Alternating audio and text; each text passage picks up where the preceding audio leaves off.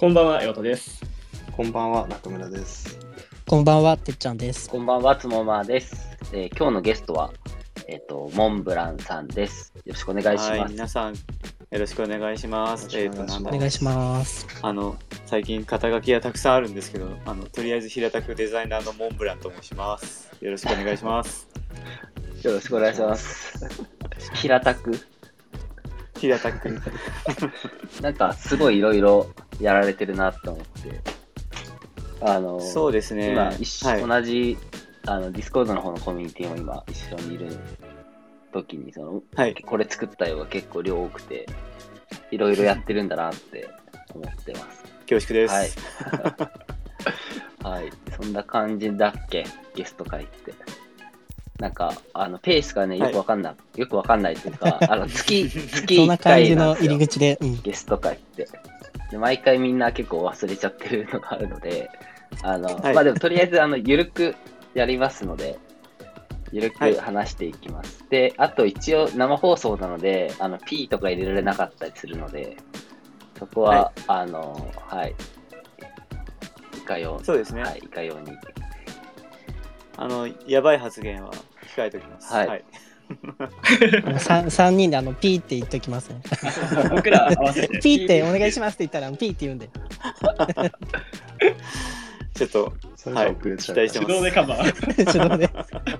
はい。じゃあ、えーっとですね、じゃあ早速トークに行こうかなと思います。えーっと、はい。はい。でデザインチルはデザインに関わるすべての人たちにお届けするデザイントークバラエティです。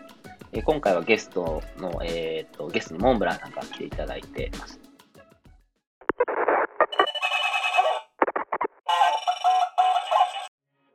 ちょっとあの、平たくデザイナーっておっしゃっていたんですが、簡単に自己紹介をしていただき、いけますか？はいわかりました。はいえーと、じゃあ、改めまして、えーデザイナーのモンブランと申します。えっ、と、普段は、えー実は会社員として、デザイナーとして働きながら、うん、月曜日、金曜日、普通にあのデイタイムで働いているんですけども、えっ、と、あと、個人で一応クリエイター活動みたいなのをしつつ、えー最近はですね、あの、いわゆる VTuber ですか。うん V ライバー V ライバーみたいなところも、えー、とやらせてもらっております。大箱で平たく言うとデザイナーっていう感じですね。はい。そんな感じでございます。はい。えだいぶな。んか今僕らはあの裏で Zoom をつなげながら話してるんですけど、そういえば最近俺モンさんの素顔見たことないわと思って、あれ、そうだっけ？ま、前になんかで話した時はまだ素顔だったんですよ。素顔っていうか、うん。普通のモンブランさんだったんですよ。うん。今はもう完全にもうデジタルなモンブランさんになっちゃったから、そうですね。今、あの、ズームであの、5人ね、こう画面を返してるんですけど、あの、僕は、あの、いつものあの皆さんが見ているツイッターのアイコンとほぼ変わらない状態で今、あの、ご放送しております。ちょっと僕驚きましたもん、入ってきた時。この状態で来るとは思わなかったなんか、プロフィール画像で、これからカメラオンになるのかなと思ったら、口動か動き 確かに。そう。あの僕も後でさっき忘れてたんですけど、僕は会社のアカウントのままに入ってるんで、アカウントに入ること自体は問題ないんですけど、あの皆さん一回素顔が映っ僕の素顔が映った後に、ビデオが映った時にあのツイッターのアイコンのまま映ってるっていう、これはちょっと大丈夫だったんだろうみたいなところでちょっとお騒がせしちゃったんですけど、はい。はい。はい。で、えっと、早速、あの、モンさんのなんか、宣伝だったりとか、告知とかもしあればというので、あの、いつもですね、はい宣伝告知系は先にやっちゃおうっていうので、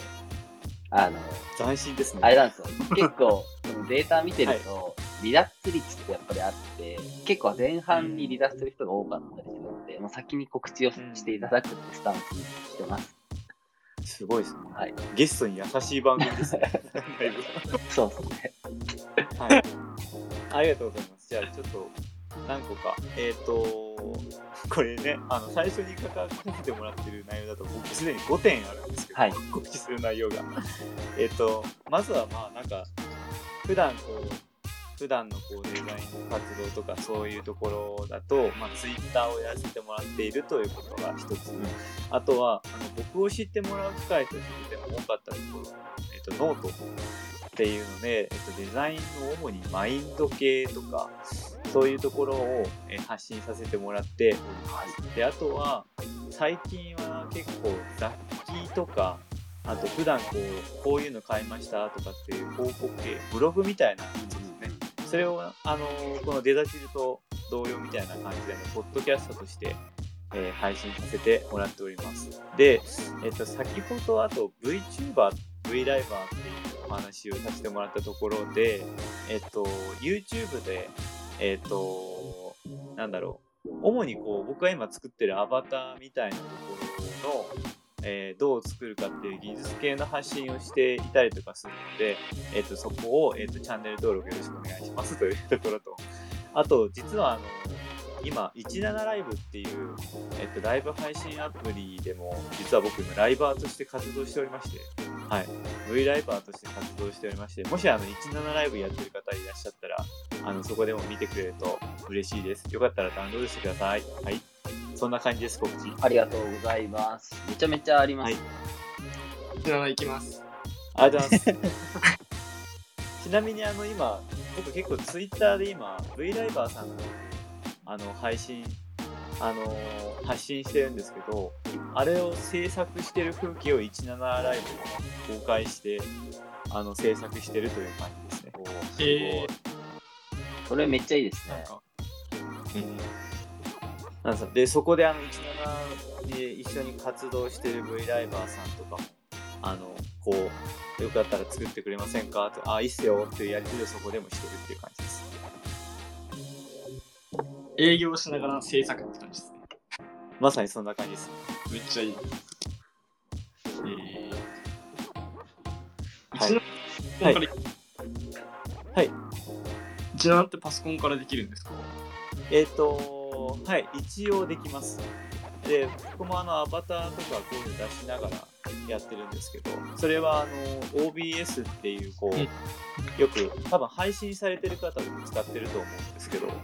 そういうツールを使って、で、17ライブの方にそのデータをこう送信してるっていう感じですね。えーで、あの、PC からでも、えっ、と、一応17ライブ、一応スマホのアプリがメインのなんですけど、えっ、と、PC からも、えーその配信をあの見ることはできます。じゃあ OBS できればいろいろできます。あ、そうですね。まさに。めちゃめちゃニッチな配信話になっちゃった。だいぶ技術的な話に デザインの話もしてないですね。明日か、ロゴの話はしてしました、一応。じゃあ、えっと、どんどんトークテーマのこうと思います。えーはい。まあもともとその、えっと、モンさんとのつながりみたいなところでの話なんですけど、はい僕がもともと、まあ、とある師匠の元でこうデザインアシスタントとしてワイワイしていた時に、えっと、まあ、モンさんが現れて、で、えっと、その時に、その、モンさんがアダルト業界の、えっと、デザインをしているっていうのを聞いて、で、あ、すごい本物の人なんだって思って、それで、仲良くしてくださいっていう感じになってからのつながりなんで、もう結構だいぶ長い付き合いにはなっていますよね。はい。そうですね。で、結構これ毎回、毎回何かしらで結構僕は聞いちゃってるんですけど、まあ、皆さん聞きたいのかなと思っていて、で、なんかそのモンさんといえば僕はもうアダルト業界の一つで、もうそれが多分ずっと今後も多分永久的に続くと思うんですけど、はい。なんかそういう仕事で、あの、実際にどういう仕事をされていたとかって話せる範囲でいけますか？あ、はい、もちろん。とはいえね、あの、結構僕この話を、なんだろう、1、2年に1回こう、お話しすることが多いんですけど、一応前提としておはおあの聞いといてもらいたいのが、えーもう5年前ぐらいの話なんですよ、これ。そうですねな。ので、まあ、5年前の頃の昔話みたいなっていうところで、えーまあ、前提で聞いていただければと思うんですけど、で、やりたい、あの、やりたい、えっと、やっていたことっていうと、まあ、あの、僕4年15年ぐらい在籍してて、えっと、前半と後半っていう形に分かれてるんですね。で、えっと、前半については、えー主に、えー作品例えばいわゆるあの女優さんがメインでだったりとか、まあ、あとはいわゆる企画ものって呼ばれてるものだったりとかいろんなジャンルがあるんですけどその作品ごとに、えー DVD ジャケットのデザインおよびもう中身ですよね。さっきあの、まあ、さっき言ってたのあれかモザイクとかの話をちらっとさっきしたんですけど、まあ、モザイクの加工とかもはい。含めてしますし、まあ、あとそう、新しくこう企画だったりとかレーベルとかっていうできたりとかするとジャケット以外にもロゴデザインとかしたりとか、そういうなんか紙物のグラフィックデザインとかをメインにやっていたのが主に前半。で後半になってから僕結構ウェブデザインのことをメインにするようになってきたんですけどそこからははい。主にこう自社で EC サイトを持っていたので、えーそこの、えーランディングページの作成だったりとか、まあ、あとはうん。結構コンスタントにこう専属の女優さんとかがデビューしたりとかするので、まあ、そのデビューをする女優さんに向けて、えーデビューしますっていう特設サイトを作ったりとかっていう感じのウェブをやりつつ、まあ、あとは、はい。そうですね。結構その時期新規事業が、えー盛んになってて、えっといわゆる女性向けの、えっとアダルトコンテンツを扱うサービスサイトとかの、えっとデザインとかあとそうですね。まあうん主に全体的なデザインとかをこうさせてもらったりとかっていう時期もありました。でそれが後半っていう感じですね、うん。なるほど。えーじゃあもう5年前のその頃には女性向けのそういうアダルトの何か作られていたんですああそうですね。もともと僕が入った時点でもあってだから2011、2年ぐらいの時からもうすでに存在はしててでそうなんそうそうで14年15年ぐらいから結構活発にやっていきましょうみたいな話になって僕もこう、まあ、当時ウェブちゃんとできるそのデザイン部の人間が僕しかいなかったのでそれであの入ってきたっていう感じですね。あーそうですね。そのね、あの、デザチルのメンバーの話にちょっとなっちゃうんですけど、あの、僕以外がもう本当に、あの、20代前半の、あの、フレッシュな人たちなんですよ。で、僕とモンさんはほぼ同じ世代なので、あの、VHS のアダルトのビデオとか多分見たことあるんですよね。はいはいはいはい。うん、で、まあ、買ったりも、買ったりってありますか？あ、僕がってことですか、あ、はい。えーっと、そうですね。でも僕、なんかちょうど、僕らの時ってなんか DVD も出てたし、VHS もあったし、はいはいはい。時代だったんですよ、なんか、もう DVD しか買わないみたいな人なのかな。ああ、それで言うと僕、そう、ちょうど買うようになった大学生の時って、あの、レンタルショップでアルバイトしてて、あの、はいレンタルショップでアダルトコーナーの担当とかしてたんですよ、もともと。うんなんで、はい主に買うというよりかは借りるが多くて。ああ、なるほど。で VHS はそのレンタルのコーナーの中にこう、こう、なんでしょう、処分品みたいな形で数百円で置いてあるうんうんうん。ありますそね。れが、あそれを買うかどうかってぐらいです、ビデオを買うことはなかったな。あ、そうなんだ。え、デダチルのメンバーはもう DVD を買うとかじゃないよね。いや、もう物理媒体持ったことないっすよ。あ、そうなんだ。ないですね。薄く。サブスク、サブスクしてるそんだっ。か。いや、無料のやつダメですよ。まあまあ、そうね。なんか、そう、僕はもう、あの、もう本から始まって、VH VHS やっうんて、で、DVD みたいな感じだったけど、今の人たち全部デジタルで済むから、なんか全然もう、ここ10年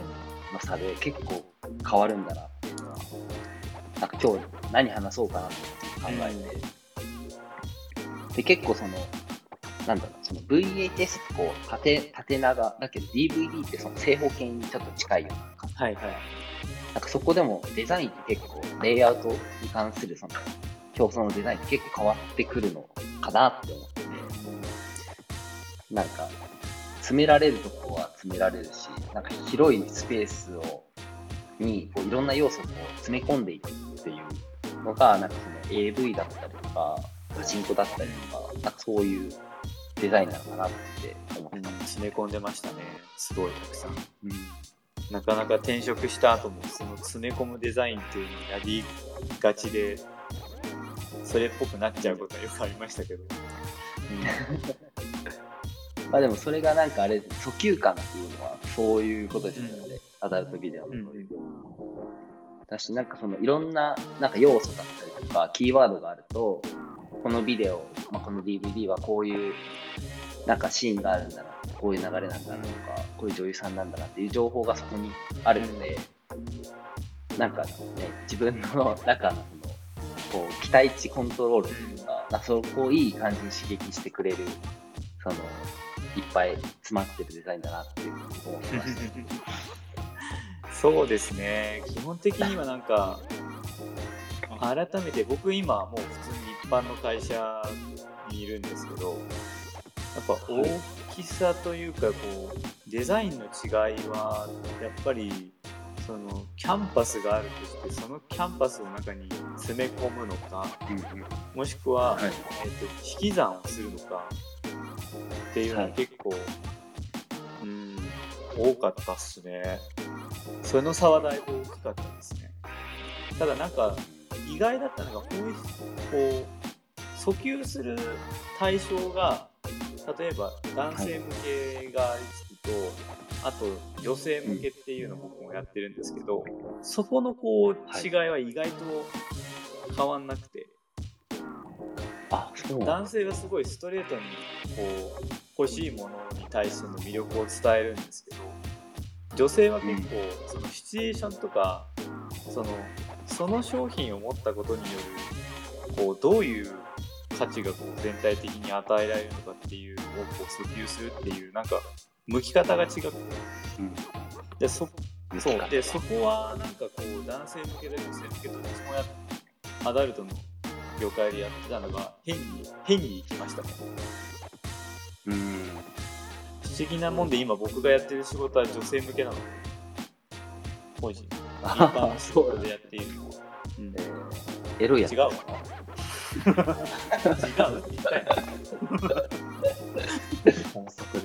いや、その、なん今すごい、リスナーの方も女性の方が多いから、なかなかちょっと、なんて質問していいかわかんないんですけど、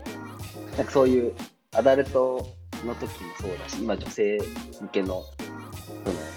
サービスかプロダクトやられていると思うんですけど、その、なんかエロい気持ちにななったりしないですか？デザイン作ってる。うんこれすごいねいろんな人から聞かれる質問なんですけど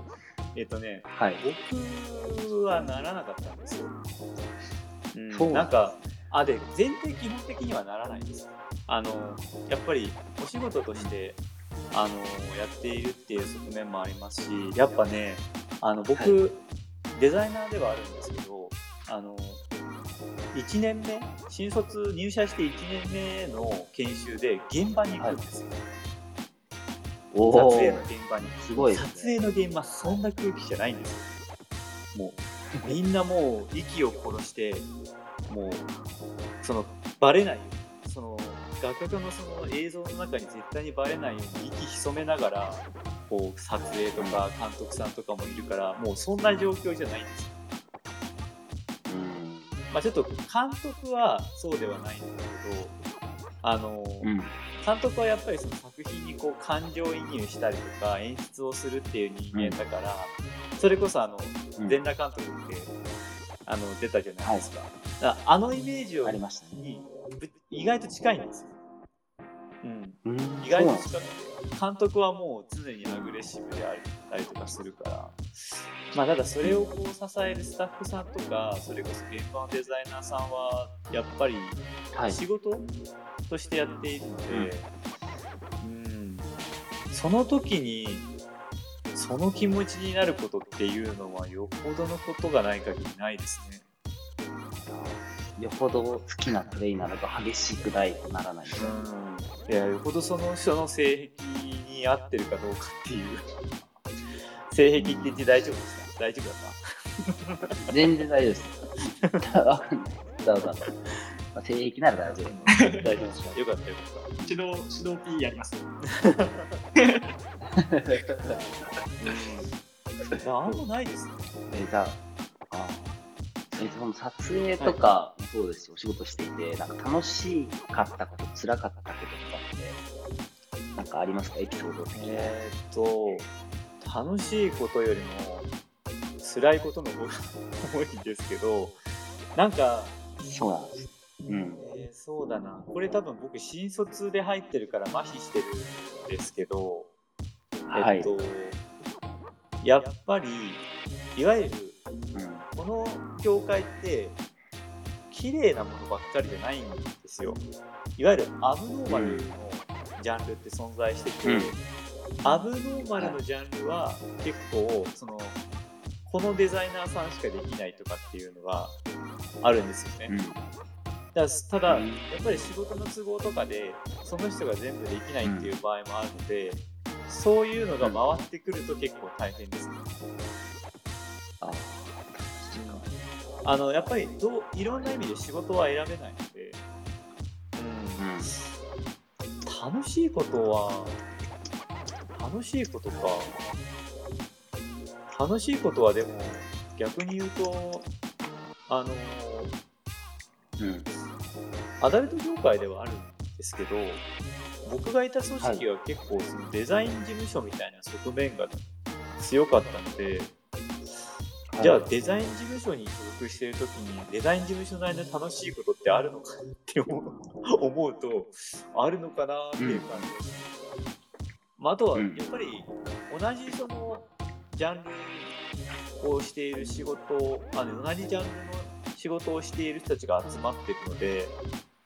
そういうなんか仲間内で面白いこととかやってましたね。なんだろうな。例えば誕生日誕生日のデザイナーさんのあの人があのはい。なんだっけ。ジオラマ。なんかね砂利？家に砂利。ななんだっけな。金魚が欲しいって言ってて。で金魚のプレゼントだと面白くないから、えーうん。金魚鉢に金魚を入れてその地面を地面ってテーブルなんですよ。作業デザインの作業をす。るデスクなんですけどそのデスク一面を全部砂利にして、で引き出しを開けても全部砂利が入ってる状態にしておめでとうっていう風にえっとみんなでサプライズをしておめえらふざけんなって いうドッキリを仕掛けたりとかっていう 本当にそんなくだらない話ですよあーすごい。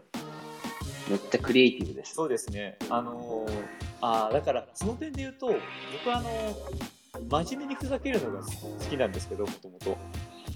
あのーはいデザそのデザイン部の人たちも結構真面目にふざける人が多かったからそれをこうみんなで一緒に共有し合える環境だったのはすごい面白かったですね。それを強いてやっぱ楽しいことだったけどまあアダルト業界だったからどうかっていう感じはあれかな。あ、ごめんなさい。皆さん、皆さん系で言うと、あの、はい。なんだかんだ言って、えっと、はい画面越しに映ってる人たちの本望に会えるのは面白かったですよ。やっぱ。ゆああ、そうです。有名女優さんとかもやっぱり、あの、やったこともあったし、あの、うん担当とか、ジャケットの担当とかしたこともあったし、あとは、うん女優さんのデビューの特設サイト作るときとかになると、まれにうん。あのその女優さん本人とミーティングするときもあるんですよ。うんおおめっちゃいいだ。からそういうところとか、僕はあの、うん。あの別に隠してないんであれなんですけど、ソフトオンデマンドに所属してましたけど、当時はあのさくらまなさんっていう女優さんうん。とはい。1回だけ打ち合わせはしました。おー、すごい。すごい。もうご本人はさすがに忘れられてると思いますが。いやーなんか当時の当時のというかその僕がそのいろいろその知識を得た時はい。まあ今でもそうですけどもうなんナンバーワンにそのもうアダルト業界のルイ・ヴィトンそうですか？いやもうすごいなんかそうだよも遠回りして、なんか、なんとか、駆使して。綺麗な。うなんかそういや当時はなんかちっちゃいレーベルとかあとはまあなんかこういうジャンルすごいっすよみたいなそういうレベルがある中ソフトオンデマンドはなんか幅広く全部精通してるしそこからちそのなんか子会社というかレーベルもいっぱい出てたんですよでやっぱりそうなんなんか AV これって言ったら大体ソフトオンデマンドとかだしそのなんだろうな女優さんなんか今まではそのなんかあんまり言い方があれだけどその AV 女優ってやっぱりそんなにか可愛くないっていうかあのやっぱテレビに出てる女優さんの方がすごい綺麗だし一般の人も綺麗だしっていうイメージがあったけどソフトオンデマンドの女優さんってすごい綺麗な人が多かったイメージなんですよね、だからなんかその女優ものっていうのをなんかちゃんと見れるというかそのストーリーまでちゃんと入ってくるしまあそのおそらくまあ演技だろうけどそれが完璧だなって思ってはい。なんで僕はその素人大好きっ子なんですけど、そのソフトオンデマンドはあの、そのなんだろう、リアルさ、演技だけどすごいリアルな感じがあるのと、まあ可愛い女性が多いのですごい好きでした。あの、ちょっと一個確認させていただいてもいいですか？これデザインチルですはねい。そうですね。アダルトチルじゃないです、ね。いや、僕も、すごいなんか、スノーマーさんの好み。スノマーさんが語る回になっちゃった。いや、今、いや、それぐらいすごいんですよ、ソフトンド。じゃあ、ちょっとあのアダルトの話しすぎたんで、ちょっと今のお仕事の話をちょっとお聞きしたいなと思って先ほど女性向けというか、そのを今やられていると言っていたんですが、具体的にどういう感じのものをやっているとかって言える範囲で、そうですね。本当にちょっとじゃあ言える範囲なんですけど、えっと、女性向けっていうふうに言ったんですけど、えっと、平たく言うとコスメ。で、うんえっと、まあでも、あのー一応事業会社っていう形でやってて、まあ、ここに行き着くまで結構いろんなこうお仕事をやってはこう畳んだりとかっていうのを繰り返してきてるっていう、まあ、そういうことをやっている、まあ、事業会社の今デザイナーとして、えー、と働いてるんですよね。で僕当初はまあ転職する時にもう紙や紙媒体もある程度やったから次は Web だったり UI やろうと思ってあの転職をしたはずなんですけど、結局そのうんうちが、うちの会社はこういろいろ挑戦をするあのうん。組織で、まあ、なんかそれで最終的に行き着いたところがあのデジタルプロダクトじゃなくリアルプロダクトなんですよ。うんでリアルプロダクトになってくるとやっぱりそのついて回ってくるのがあの物のデザインなんですよね。瓶だったりとかはい。あとは化粧箱だったりとかで僕は今その中の、えっと冊子とかあのこう情報をこう皆さんにこういう商品が出ましたよっていう形をお届けする、えっと紙媒体のところのデザインをこうメインにやってるっていう感じであのなんだかんだ言って前職の仕事が地味に生きてるっていうことをしてますね。いいですね。その、あれですね、なんだコスメのそのブランドに関わるような、その、あれですね、アウトプッはいトになるっていう、そのあそうですね直接的ではないんですけど僕が自身がこうブランドにきっちり携わったっていうところでは、まあ、ちょっと事業の転換とかもあってそうではないんですけど、まあ、間接的にはこうお客様に対してこう自分たちのブランドがどうこう見えるかどうお伝えするかっていうのはまあ常にできるだけ考えながら紙に落とし込んでいくっていうお仕事はさせてもらってますね。ああ。なんか、あれですかね。なん、なんて言い方をする肩書きなんだろう。インハウスのブランドコミュニケーションデザイナー的な感じなの？聞こえがよくするとそうはなる。だから今僕らのまあでも。組織では、こうはい自。分たちがこうよりこうデザインとかクリエイティブのうんこうレベル自分たちのベースを上げていきたいよねっていう形でこう肩書きを少し上に上げて話してたりとかするから一応、こう組織内ではクリエイティブディレクターっていう形でやってるっていううん感じですね。あーまあ、ブランドの人気とか、あれですよね。あの顧客の体験を良くするとか、そういうことですよね。もそうだしこう全体的にはこうなんだろうあの結構製造管理あの印刷の在庫とかも見たりとかするし、あのはい印刷会社と直接やり取りするっていうのも結構多かったりしてやる分野がなんだかんだでスケジュール管理が多かったりするので、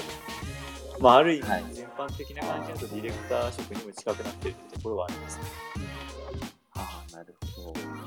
あインハウスだけど、うんだけどというか、スケジュールというか、納期が決まっていて、結構そことの戦いっていう感じなのかいやーもう今もバシバシに戦ってますね。な。おーなんか、僕が今までいたインハウスって、まあ、スケジュールは確かにあるけども、そのクライアントワーク、自宅の案件と違って、そんなにスケジュールってキツキツじゃないですよ。で、モンさん、なんか僕は勝手にそういう受託多そうだなって思ってたんですけど、なんかその、そういう感覚というか、なんかそのキャリアとしてはなんかその受託のスタイルがずっと続いてるのかなって。あーある意味受託に近いかもしれないのもあるし、もう一つがあの、うんどうしても発売日があるんですよね。ではい。発売日発売やばい発売日をちゃんと全うするにはその発売先になる場所あそれが例えば EC サイトであるかもしれないしあとはこう、はい実際にこうお店に置くっていうケースがあるので、えっと、納品っていうのがあるんですよね。なのでその納品って簡単にスケジュールずらせないのでじゃあそこから印刷物をこう印刷こう入稿してあとは色稿っていうこう印刷の色味が適切かって何回やってっていうのを逆算しないといけないのでスケジュールを逆に作らないといけないっていう自分たちでうん。なのでなんかスケジュールっていう概念だったら自宅受けを作ってるんですけどまあ自責を負わないといけないっていうところはちょっと昔そう会社でも自宅はやってたんですけどその時とはなんかまた違う感覚でスケジュールを切ってるっていうところはありますね。うんすごい戦い続けてますね。戦っちゃってますね。デザチルメンバーは多分イン、あ、インハウス？みんなインハウスかそうっす。E ハウスになります。全員デジタル系の UI、UX が多いから。なんか、そう。締め切り。うん、締め切りも確かにその社内だけでの締め切りだからあんまり紙媒体とかやらないでも逆にその紙媒体だったりとかその印刷物がすごくやりたい人が結構多くて e ハウスだと。すごい最近こうリモートグッズだったりとか結構社内グッズ制作とかはなんかすごく力を入れたくなっちゃうというかあんまり仕事でやらない分すごくそういうところをこうやってみたいなと思うしやっぱやってて楽しいところもありますよね。そういう印刷物。なんか出来上がった時とかが。そうですね。実際こうやっぱり自分もジャケットの時に少し感じてましたけど自分で出力したものが作ったものがこう自分の手元にこう入った時にこう達成感だったり感動はやっぱり今もありますね。うんうん。そうっすよね。その体験はすごい大切だなと思っていて、あの、あんまり今、まあ、ウェブが主流というか、僕の周りは結構ウェブのデザイナーが多くて、うんと、同じではあるけど、なんかそのウェブサイトをリリースしたっていうと、リアルな、そのアナログなものが世に出されて、それがみんながこう使ってるとか、それを見るとかっていうのを自分が感じる、見るっていう体験って変わるなって僕は最近思っていて、なんかそこの、そこでよっしゃって思うと悔しいのまた頑張んないとっていう、そこがなんかデザイナーの成長のきっかけなのかなって僕は自分の人生を振り返って。なんか、そう、そういうのをこう、もっとみんな増やせたらいいなって。でも確かに僕もあのたまに紙とかあの本当あんま知識ないで色とか本当はやんなきゃいけないんですけどあんま分からず。うん。にでやることあるんですけど、なんか嬉しいですよ。ウェブあんまりウェブとかアプリとかは正直自分でも作れるしなんかパソコンで見てるの変わんないじゃないですか。自分の画面でローカルで見てもあのリリースされたの見てもでもなんか実際にこう物理的に来ると嬉しいうんっていうのを紙はね、楽しい。うまくいかない時もありますけどね。こう、うん色一つにとってもそのうんお客様が持たれる印象とかも変わるんですよね。だから最近だとあのもともとある冊子を増刷する話があったんですけどなんか増刷するタイミングで印刷機が変わっちゃったらしくてあのうん。肌の色が印刷で出してる肌の色が青白くなっちゃったんですよね。えもうそうー、そんなのなんですね。そうなんですよ。だから激詰めですよね、印刷。印刷会社は。でも結局、あの、コスメを扱ってる以上、肌の色ってとても大事なので、ここはこだわらないといけないを、あの、レブって極論言うと、更新した後アップデートじゃないですか。はい。あの誤字脱字があっても、ここ直しとけばいいやとか、印刷の読みが違ってても、あ、印刷じゃないか、えっ、と、画像の色が違ってても、うん。あ、の、同じ同名のファイルで開けたら上書きされるんですけど、印刷はそうもいかないですし、一度お客様の手元に行ってしまうと、チラシは、まあ、捨てられはするけど、捨てられないこともあるので、そこら辺のこう、責任っていうのは結構、ウェブとはまた違う重みがあるなっていうのは常日頃感じてます。そうですね。めっちゃ、めっちゃわかります。確かに。いやー、確かに。僕も、もう 2, 2回ぐらい人生で失敗してるんで、紙は。あ、マジっすか。うん。すっごい怒られたし、あの、ごめんなさいって、あの、まあ私、あの、修正テープを見に行って、その上に正しいテキストを手書きで書くとかもやったし、ああ、やったんだ。やりましたね。しかもそれがなんか何千部とかで、で、それが各場所にこう、渡ってるんですよ。なんだ、その各場所にごめんなさいって言って、ちょっと直させてくださいってビーってやるっていうやって。それだからデザインがちょっとブレてるとかっていうのはその内容があ、そうそう。あ、ごめん。全然、全然違う話だ。あいえいえ普通にヒューマンエラーの可能性でも。全然ありますよ。それでも、すり直しとかは結構あったりとかするんで、すり直しが起きた時とかは、本当に会社所属でよかったって本当に思います、正直。そうですね。うんそうですね。今、そういう女性向けのコスメやられて今後のキャリアステップとか、なんか、考えたりとかってありますか？うーん、そうですね。まあ、なんか、なんだろうな、基本的には僕はあんまり意外と考えてないんですけど、あの、うん。こう、もともとこう、コスメとか、その綺麗系っていう言われるものっていうのが、まうん。あ、なんかやってみたいなっていうところもありつつも、あの、まあ、僕、元来多少飽き性なところがあるんです。飽き性なのと、基本的にはなんか一個のものに集中してやりたくないっていう性分なので、あの。枝を作るんですよね、常に。個人、うん。自分でやってる仕事以外に、こう何か作りたいものがあったらそれをやったりとか、まあそれが、まあ数年前はノートだったりとかするし、まあ今は例えば VTuber だったり V ライバーの界隈のところにちょっと足を突っ込んだりとかっていう風にしているのでまあなんかそこの部分でまあ多少こう花開いたらちょっとそっちにしようかなとかっていうのはまあ枝をこう自分で作りながら常にこう探ってるっていう感じがキャリアステップになるのかなっていう。キャリアステップの種をこうまいてるっていうのをこう常に続けてるっていう感じですね。ああ、いい、いいですね、それは。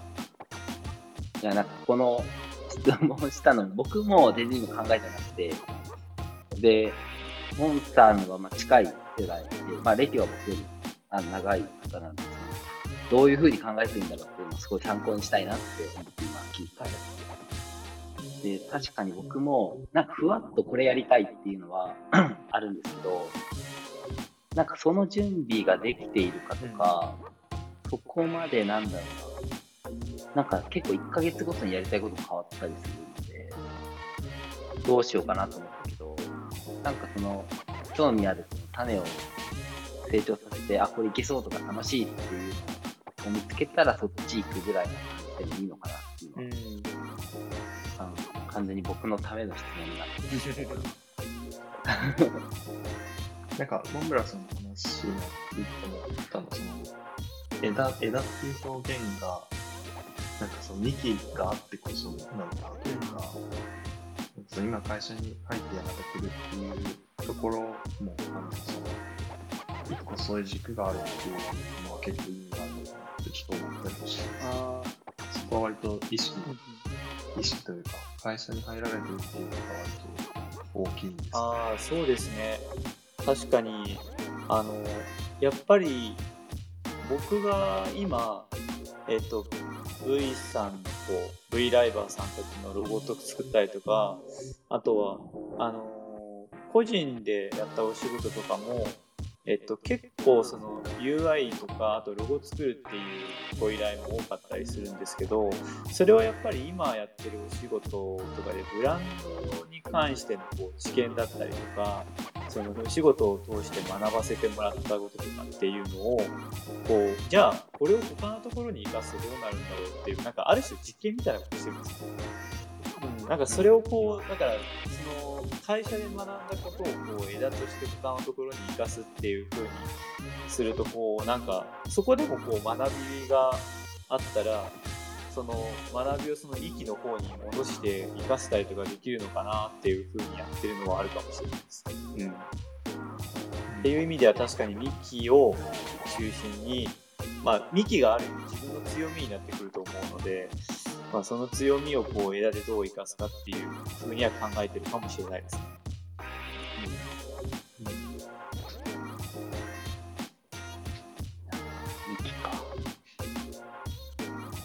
なん。かそそこはつまさん。とちょっと違う。つまさん。は多分その、なん。だろう、会社に、今は違いなん。ですよね。今、会社は入ってはない。あ、そう、そうですね。だからなんかそこがちょっと、また二人の間で違ってくるのかなって思ったりは、聞いてちょっと思いました。これはもっと考えないとなっていうのを思ったよ。あ、いや、なんかその、幹がないっていうことじゃなくて、なんかその枝とかうんが多分、モンブランさんは枝を伸ばすっていうと、このそのままさんで言うと、その、種をまいていくというか、なんか、うんまあ、レトリック的な表現の違いがありつつ、なんだろう、そういうちょっとこう、違いがある。でも僕も結構今つもさんとは長い付き合いだしえっとそれこそフラットっていうデザインバーとか作ってるところを見てて、思う僕の主観になるので合ってるかは分からないんですけど僕がこう幹を作って枝葉をっていうなったら多分つもさんは植林してるかもしれない植林？自分でその別の事業をとか新しいことを自分のこの庭にこう植え付けていって育っていくみたいなことはしてそうって今イメージはきましたね。なんか僕は結局その自分の大きい木をから派生しているのでなんか新しいことをやるってなるときに結構障害が多いんですよ。なんかそれこそ僕が今全く同じ状況でデザイナーこう専門のバーを作ろうとするとすごいこう時間かかるかめちゃくちゃそのコミットしないと多分できない。けどその、うん。つもさんはつもさんでこうフリーでこうフレキシブルに動けるようになってるからこう木をこううんたくさん植えていくみたいなことができるからでうん。そこでこううん一個の木の束っていう形でできるのかなっていうのは今、うんイメージ的には思ってました。すごい気持ちいい。普通に感想言っちゃったよ最終的にはこう枝が大きくなって最後こうんう大きな樹木として完成するみたいなそうですね。のがつもまーさん。えー確かにモンブランさん、モンブランさんっていうコンテンツ、一つコンテンツとしてあるっていうことも、またちょっとつのまさんと違うのかもしれないですね。あーなんかあ気づかないうちにそんな風になっちゃったんですよね。なんか、ーいや、いい、いいっすよ。羨ましいです。なんか自分は確かに、つもまっていうコンテンツ、あれ、俺あるかな？ないつもりでいたけど、あるのかな？いや、なんか、多分裏では、自身はそんなにそれを望んでないっていうことですよね。望ん、いや、えっと、多分載せない。あの、いやモンさんとかデザチェルのメンバーは多分わかるけど、多分、本当の俺がやりたいっていうか、俺が、俺のコンテンツは、完全な都心モネタだから、結構、否定せん、否定やりたい。こういうのやりたいっす。いう発想とかもそうで、デザイナーより僕はそっちの方が向いてるっても自分でも自覚してるくらいで。だから多分本当の自分のコンテンツも多分やってない。やると事故るから。下ネタ内戦者ね。なるなる。ちょっとあのめちゃめちゃ話してて、もう1時間過ぎようとしてちょっと最後のテーマトークのところに行きたいんですけど、えっと、まあちょっとあの、今更というか、あの、聞いている皆さん、今これ僕らデザインチルっていうラジオの、えっと、公開収録をしていて、えっと、そう、あの、まあチルなんですよ。デザインチルのチルを、えっと、ゲストの方にいろいろこう聞いていて、あの、その、息抜きや、まあ、ストレスの解消法だったりとかっていう、この、なんていうの、まったりする時間、チルアウトなんかそのチルを、どういう風にチルをしていますかみたいなよく聞いてるんですけど、モンターのそういうチルタイムとかってあったりするんですかあのね、あの、これを話すとよく僕、ワーカーホリックだお前って言われるんですけど、あの、ん違うデザインをすることです。ああ、強い。あのこれちょっとね、あの実際にロゴを作らせてもらったりとか、うん。あの今こう関わっている V ライバーさんとか VTuber さんにいる前で言うとちょっとあのざわざわするかもしれないんですけど 一種の息抜きの一つなんですよ。今僕がそのうん。V として活動して、あのロゴも作ったりとかするんですけどあの、うん。僕のこのキャラクターあるじゃないですかこのキャラクターをベースにして、あの活動されてる V ライバーさんとか VTuber さん実は何体も作ってるんですよ。最近100体ぐらいいたんですけど、おう。でこれよくあの V ライバーさんだったりリスナーさんからこれ金取れるレベルですよって言われるんですよ。なんか実際でも調べてみたら、そういうキャラを作るっていうので、まあ2000円とか1000円ぐらいでやってる人が、まあ、いらっしゃいとかするんですけど、まあ、つまりこれ今言ったようで言うと単純に10万円を僕は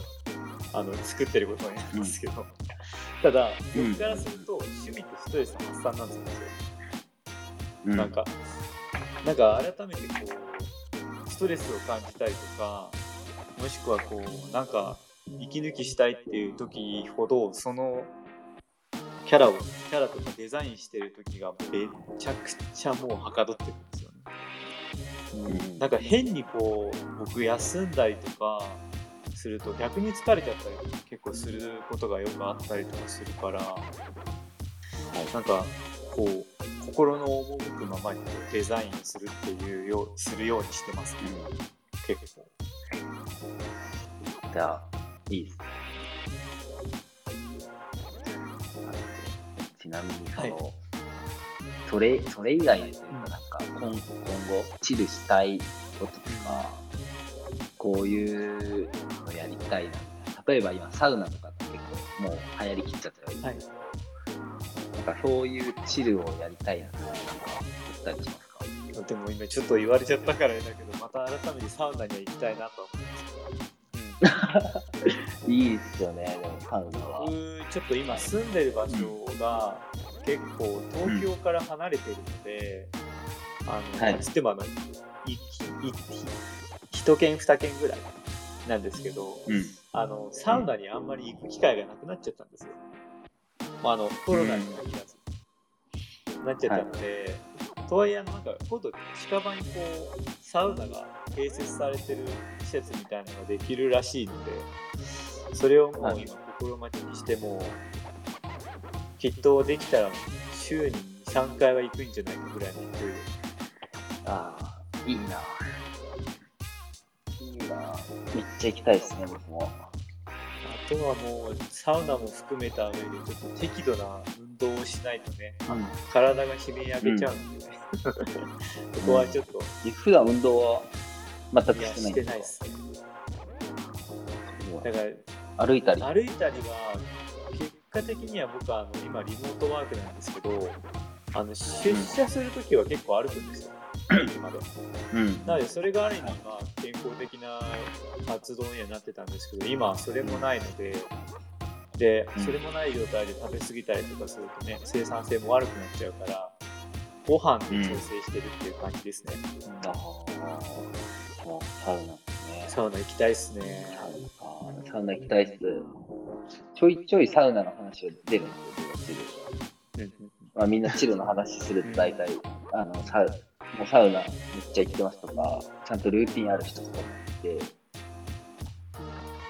デザチルメンバーはサウナ結局行って行ってるんですか？行ってないです。いや、ち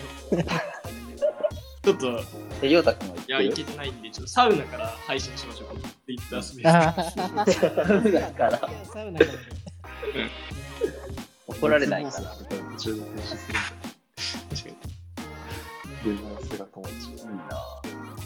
ななんか、あれですね、ロケとかできるんだったら、サウナを借りて、そこを、なんかラジオブースみたいにして、やったらいいな。いやー、iPhone ぶっ壊れそうだ。大丈夫なんか、水風呂とサウナ行き来しながらとか、やっぱもう完全にラジオという、あれだね、映像コンテンツみたいな感じが、なんか面白い。でも裸だと YouTube バンされるちゃんとモザイクにかけないといけないモザイクわかんない。その時、モンブランさんにお願いしますか、じゃあ。あ、その時はね、別にその、我々のモザイクのわざわざもん。我々。ちょっとあの額面の方は後で交渉していただければ。いや、モザイクって結構高いんですよ。あそれは、まあ、あの映像は高いです。うん。映像は高いんですけど、あの、静止画の方は、もうあのデザイン料に込みで入ってますね。えー、映像、動くあ、そうです、そうです。動くも。あの、使われることもあるので。うん、それ、フレーム、あの、細かい話ですね。フレームごとにこう、ううキーフレームを打つあーこと当時だと、それが一番こう値段的には高いっていう感じで、なんかやっぱりあの業界にもこう、テンプレみたいなのがあ丸とか四角とかだと一番安いんですよ。この四角をこうやって動かしたりとかそういうだけなんで。あただまあ、いわゆる輪郭をちゃんと、あのー出してっていう風になってくると、ちょっと、あの、一フレームずつ、一フレームで、えっと、30なんで、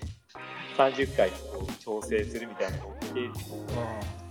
うん。あんまり深くは触れないんですけど、まあなんかそういうジャンルもありますね。そうですね。それを売りにしてる。ああ、そうですね。モザイカーたち 前、あ、モザイクの話、戻していい。ですかはい、どうぞ。前、あの、あ、これもう全然人に言ってないんですけど、あ、まあ全然エエロい仕事じゃないんですけど、こういうロケの撮影の仕事をやった時があって、で、まあそのお風呂で、まあ、熱く語り合うシーンがあったんで、で、一応みんみんなタオルで隠してたんですよね。なんですけど、なんかちょっとずつ話してる時にずれちゃって、で、タオルしてるけど、あの、まあ、モザイクを入れないといけないよねって言って、モザイク入れたんですよ。で、まあ、これならいいよねって。で、まあ、モザイク入れると、まあ、当然お金かかっちゃうから、まあ、しょうがないよねってなって、で、それを上がってきてみて、あ、これで隠れてると思ったんですけど、よくよく見たら、その人がその、あの、露天風呂の岩の上で、こう、座ってたんですよ。で、それが、水面に反射して、水面にくっきり見えてたんですよ、それが。あだから、もう一回水面にモザイク入れないとダメだよねってなって、倍かかったっていうのがありましたね。なるほど。はい。だから、そう、モザイク処理っていうのも、その工数で普通にかかる。その、このシーンでじゃなくて、モザイクを処理した工数でお金取られるんだうんって、まあ単純に追加モザイク反射はよくありましたね。そういやーもう盲点でした。だから、そう今後、今後はっていうか、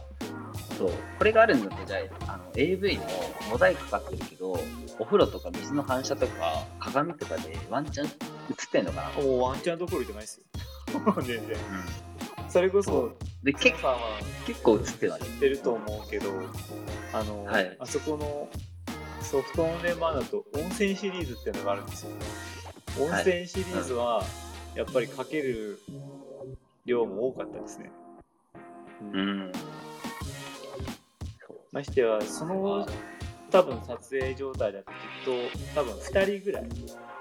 だったのかな、被写体が。あの基本的にはあのあちらの業界では2人は当たり前なので例えば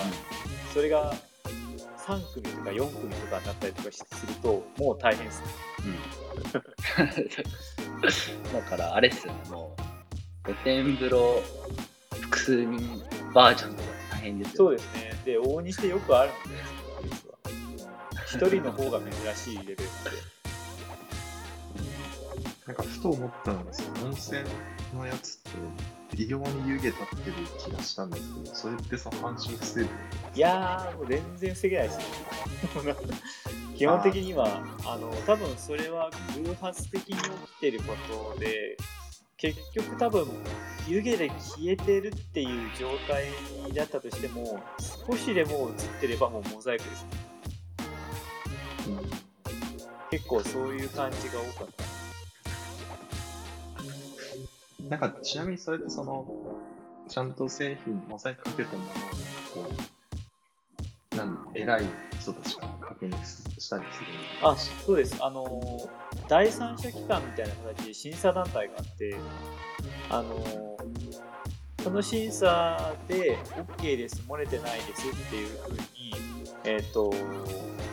ゴーサインが出ないと、えっとまず発売ができない。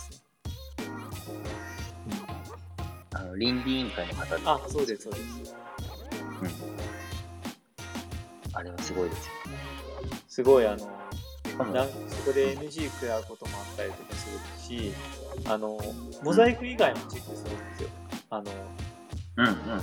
そうです、ね。商品として売り出していいのかっていうえ、その技は何ですか？参加されていや、僕も前怒られた。怒られたというか、えっと、そう深くは言えないんですけど、その商商品はいに対してすごい突っ込まれて、えそこを取り直ししたことあって、いや、でもこれはこういう企画だから別にいいですよって通用しないんですよ。もう、それは視聴者がこう思っちゃうからダメですって言われたもの直すしかえー、いや、うん参加されてなくてよかったです。あ、参加はしてないです。出たことはないです。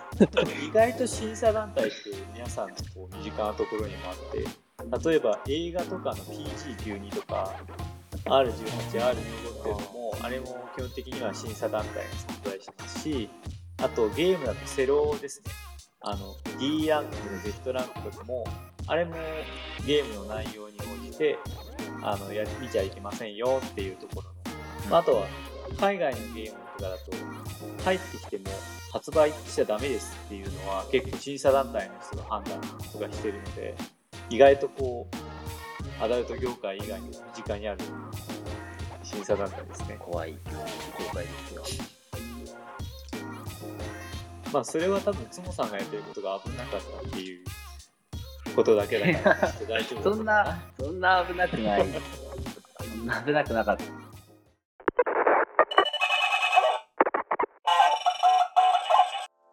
えー今日は結構ね、あ前半はアダルトビデオの話をちょっとして、まあその流れを引き継いでしまったんで、ちょっとね、下ネタっぽいのが入って、えっと、普段はそのデザイナーの、普段はというか、普段も結構脱線はしてるんですけど、まあデザイナーの人にいろいろこう、今どういうことやってるんですかとか、こういうエピソードがあったよっていうのを聞いたりとか、その方のそのチルどんなもんだろうっていうのを聞いたりしています。えっと、今回みたいなのはちょっと初めて生配信してるんですけど、デザインチルは月1回ゲストデザイナーをお呼びして、えっと、いろいろな企画やら、えっと、皆さんからもあの DM とか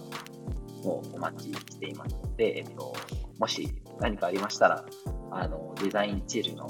Twitter アカウント、もしくは、えっと、僕ら今ですね、えっと、つもまとようたくん、ちゃんと中村氏が、あの、デザインチルのメンバーなので、えっと、DM いただければ嬉しいと思います。はい。という感じで、モンさん、今日はありがとうございました。ありがとうございました。はい。ありがとうございました